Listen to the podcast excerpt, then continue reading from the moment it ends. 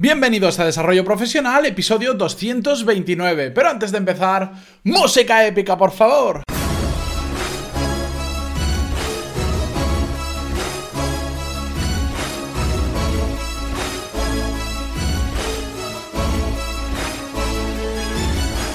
Muy buenos días a todos y bienvenidos un día más a Desarrollo Profesional, el podcast donde hablamos sobre todas las técnicas, habilidades, estrategias y trucos necesarios para mejorar cada día en nuestro trabajo. Antes de empezar a hablar sobre el tema de hoy, dos pequeñas cosas que os quería contar. Por un lado, eh, al final del episodio, como siempre, os contaré cómo voy con ese objetivo personal que cada martes comparto con vosotros para que me tiréis de las orejas si no lo cumplo.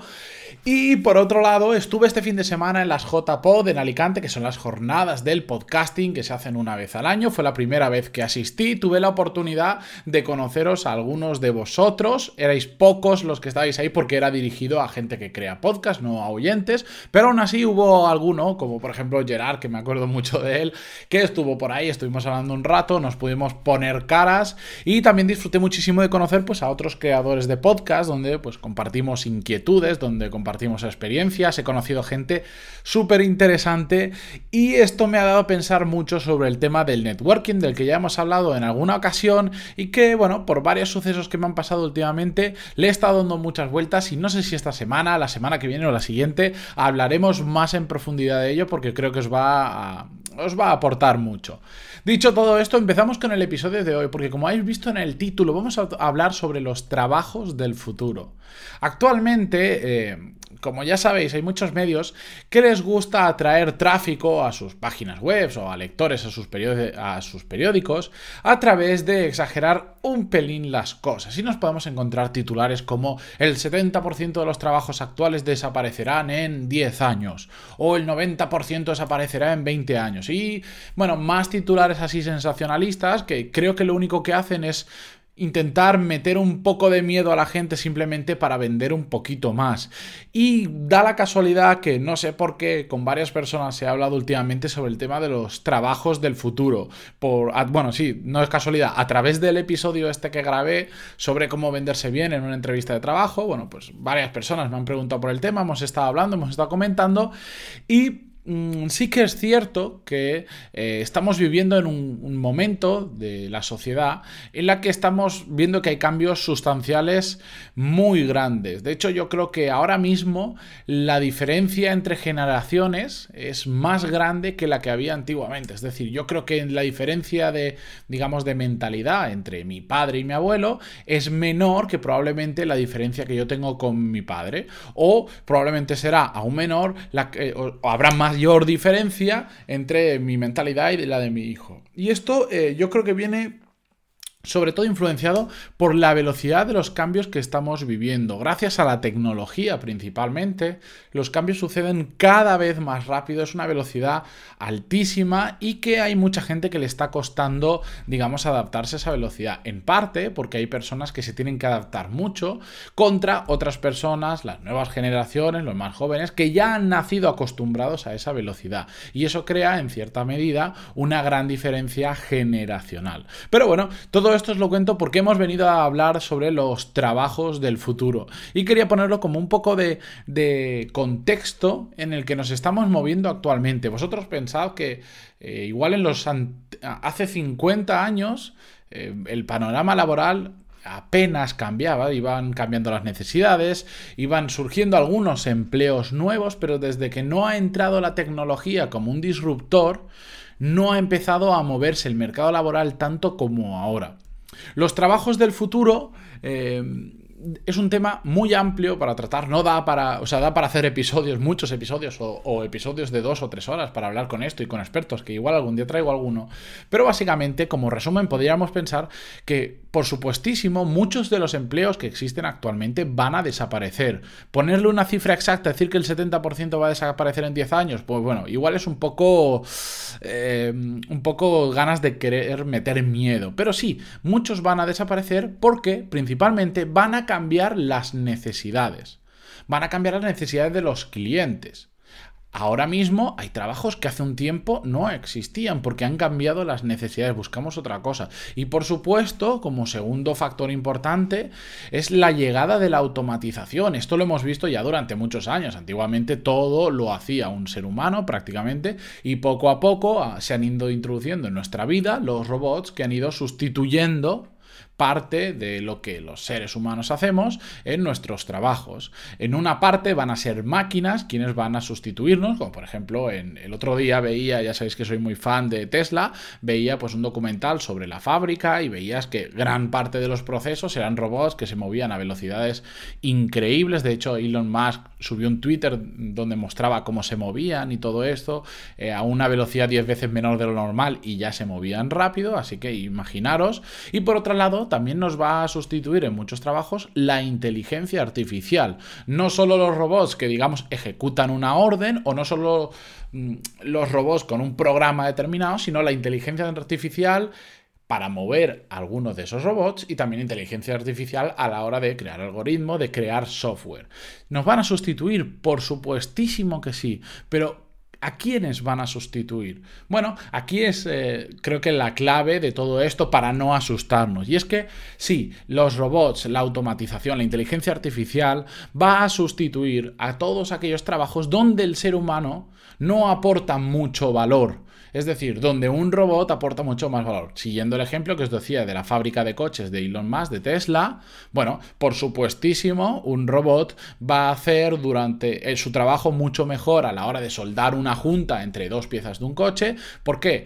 Primero porque no tiene fatiga, no se va a cansar, lo va a hacer siempre exactamente igual. Y segundo porque está programado para hacerlo siempre perfecto siempre perfecto y utilizando, no, se quema, no, no, se cansa, no, no tiene nada, no tiene preocupaciones en la cabeza, siempre lo va a hacer igual de bien y puede trabajar si quiere las 24 horas del día sin parar, que eso nosotros no lo podemos hacer. Entonces, en ese tipo de trabajos donde las máquinas van a aportar más valor que nosotros, esos trabajos desaparecerán. ¿Dónde, ¿Cuáles son los trabajos que no van a desaparecer o que va a ser muy complicado que desaparezca, no va a ser a, a muy, muy, muy largo plazo, que no estaremos nosotros aquí. Bueno, trabajos donde sí que realmente los humanos aportemos valor, como puede ser, por ejemplo, un arquitecto, un médico, un ingeniero o toda la rama de las artes. Por supuesto que habrá inteligencias artificiales que crearán canciones, que un robot que pintará un cuadro, pero por lo menos hasta bastante más adelante no serán capaces de sustituir a nuestra mente, que somos capaces de hacer mucho más de lo que ninguna inteligencia artificial hasta ahora ha alcanzado. Y ese tipo de trabajos, trabajos en los que el, ser humano, por decir, piensa de alguna forma, son los que más difícil van a ser sustituibles por una máquina o por una inteligencia artificial. Lo bueno de todo esto, y si queremos dejar de ver el panorama laboral tan, como si fuese el apocalipsis, como nos lo quieren pintar, es que al final van a surgir nuevas necesidades y por lo tanto van a surgir nuevos trabajos. Constantemente están apareciendo nuevas necesidades y por lo tanto nuevas oportunidades para que nosotros podamos crear ese nuevo puesto de trabajo. Y me explico, hace apenas, mm, vamos a decir, 20 años, eh, el Big Data probablemente ni existía o existía muy residualmente. Un youtuber no era una profesión, hoy en día son profesiones que hay gente ganándose y muy bien la vida con ello. O por ejemplo, hace, pues desde cuando existió, cuando empezó a, a digamos, a estar Internet en a partir del 95 más o menos, pues antes un diseñador de UX, de interface, mm, de user interface, pues no existía, ni se entendía lo que era. Pensad cuántos negocios hay online que hoy en día, por ejemplo, que anteriormente no existían. Por ejemplo, este programa a través del que yo estoy grabando, hace unos años no existía porque nadie, no existía el mundo del podcast, nadie grababa en su ordenador con un micro y subía los audios, no existían las plataformas donde yo subo el podcast. De hecho, el micro con el que grabo probablemente eh, pues, no existía porque no había la necesidad de que un usuario normal grabara en su casa. Habían micros profesionales que costaban muchísimo dinero, pero no micrófonos de 150 euros que puedas conectar a tu ordenador y empezar grabar. No habían un montón de servicios que yo utilizo para, bueno, la mayoría de servicios que yo utilizo para mi negocio no existían hace 10, 15 años. Pensadlo, cuántas empresas, ya no solo hablando del mundo de Internet, cuántas se han creado a través de las nuevas tecnologías que han ido saliendo, porque las tecnologías que parece que por un lado destruyen muchos puestos de trabajo a través de la automatización y la inteligencia artificial, crean también muchísimos más. Y si no, pensadlo, ¿cuánta gente hay trabajando de forma directa o indirecta en el mundo de los móviles? Hay quien lo diseña, hay quien fabrica los componentes específicos, está la empresa que esos componentes, después hay muchas empresas que hacen el software para esos componentes de hardware, después están las personas que desarrollan aplicaciones y las venden a través de un marketplace de aplicaciones, que también es otro negocio, y así un largo etcétera. Y estamos hablando solo del mundo del móvil de un, puntito dentro de la tecnología. Hace unos años han empezado a aparecer los, el, el Internet de las cosas que le llaman, los, los dispositivos que aparte del móvil llevamos encima, como estas pulsoritas que nos miden el sueño, los, los podómetros, los relojes exclusivos para runners, por ejemplo. Todo esto lo ha traído la tecnología y en los próximos años vamos a ver muchísima más eh, nuevos puestos de trabajo gracias a la tecnología. Por ejemplo, estos coches autónomos que están, que están desarrollando, que ya funcionan en cierta medida. Bueno, la gente que creaba eso antes no tenía ese puesto de trabajo. Ahora hay empresas, Google tiene una división enorme, enorme de gente solo trabajando en el coche autónomo. Sí, el coche autónomo va, a sustituir, por ejemplo, a los conductores de taxi, de autobuses, de trenes, sí, pero ¿cuántos trabajos nuevos también genera de la gente que tiene que desarrollar esa tecnología, que la tiene que mantener constantemente em, actualizada y mejorándola? Muchísimos. Al final, por un lado, la tecnología nos destruye trabajos y por otro lado, nos da muchísimos trabajos. Así que yo creo que más que preocuparnos por lo cuáles van a ser los trabajos del futuro, si nuestro trabajo va a desaparecer o no, lo que tenemos que preocuparnos es por detectar cuáles van a ser las necesidades del futuro y empezar a adaptarnos cuanto antes. Si estamos en un trabajo mecánico, estamos apretando tornillos, evidentemente nos tenemos que preocupar porque hay un robot que lo va a hacer probablemente mucho mejor que nosotros. Si estáis en una carrera donde eh, vuestra mente es, el, es eh, vuestro principal valor o vuestra principal herramienta, pues hay muchas menos probabilidades de que se trabajo desaparezca en un futuro. Pero todos deberíamos estar pensando en que al final nuestro trabajo no es más que resolver una necesidad de un cliente o de una empresa. Así que si queremos saber cuáles son los trabajos del futuro, simplemente tenemos que pensar cuáles serán las necesidades del futuro. Espero que os haya servido. Em, desde aquí le envío un abrazo a todos a los que vi en las JPod. Mañana vamos a volver con un nuevo episodio. Voy a traer mm, formatos diferentes de episodio que se me han ocurrido a la hora de estar hablando con diferentes podcasts que creo que van a ser muy interesantes. De hecho, voy a traer a bastante más gente al podcast, ya no solo a nivel de entrevistas, sino no de ir haciéndole preguntas, sino de que compartan con nosotros cosas que sean que creo que os pueden aportar mucho. Y por cierto, no sé si estará listo la semana que viene o la próxima. Mm, voy a hacer un cambio sustancial dentro de la web, que de hecho le dedicaré un podcast especial solo para explicaros por qué he cambiado, porque muchas veces me preguntáis cómo funciona mi negocio, mi modelo de negocio, sobre todo en las sesiones de consultoría.